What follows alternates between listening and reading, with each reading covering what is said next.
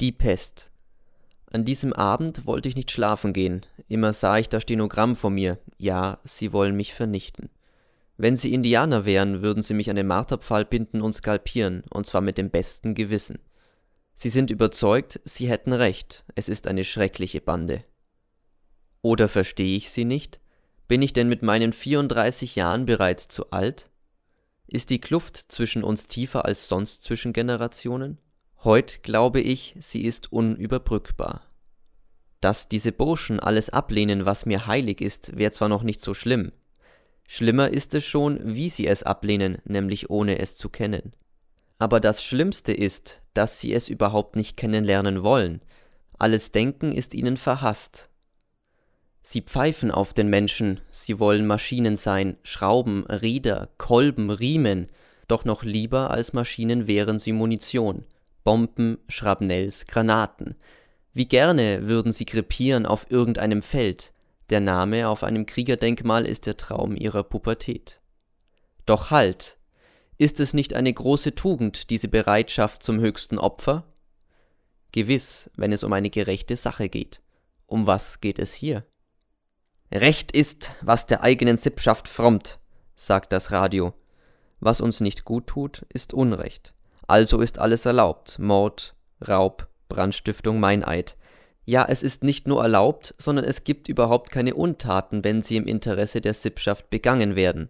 Was ist das? Der Standpunkt des Verbrechers. Als die reichen Plebejer im alten Rom fürchteten, dass das Volk seine Forderung, die Steuern zu erleichtern, durchdrücken könnte, zogen sie sich in den Turm der Diktatur zurück und sie verurteilten den Patrizier Manlius Capitolinus, der mit seinem Vermögen plebejische Schuldner aus der Schuldhaft befreien wollte, als Hochverräter zum Tode und stürzten ihm vom trapeischen Felsen hinab. Seit es eine menschliche Gesellschaft gibt, kann sie aus Selbsterhaltungsgründen auf das Verbrechen nicht verzichten. Aber die Verbrechen wurden verschwiegen, vertuscht, man hat sich ihrer geschämt. Heute ist man stolz auf sie, es ist eine Pest.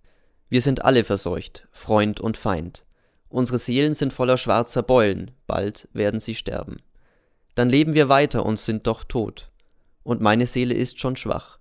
Wenn ich in der Zeitung lese, dass einer von denen umgekommen ist, denke ich, zu wenig, zu wenig. Habe ich nicht auch heute gedacht, geht alle drauf? Nein, jetzt will ich nicht weiter denken. Jetzt wasche ich meine Hände und gehe ins Café. Dort sitzt immer wer, mit dem man Schach spielen kann, nur hinaus jetzt aus meinem Zimmer. Luft. Die Blumen, die ich von meiner Hausfrau zum Geburtstag bekam, sind verwelkt. Sie kommen auf den Mist.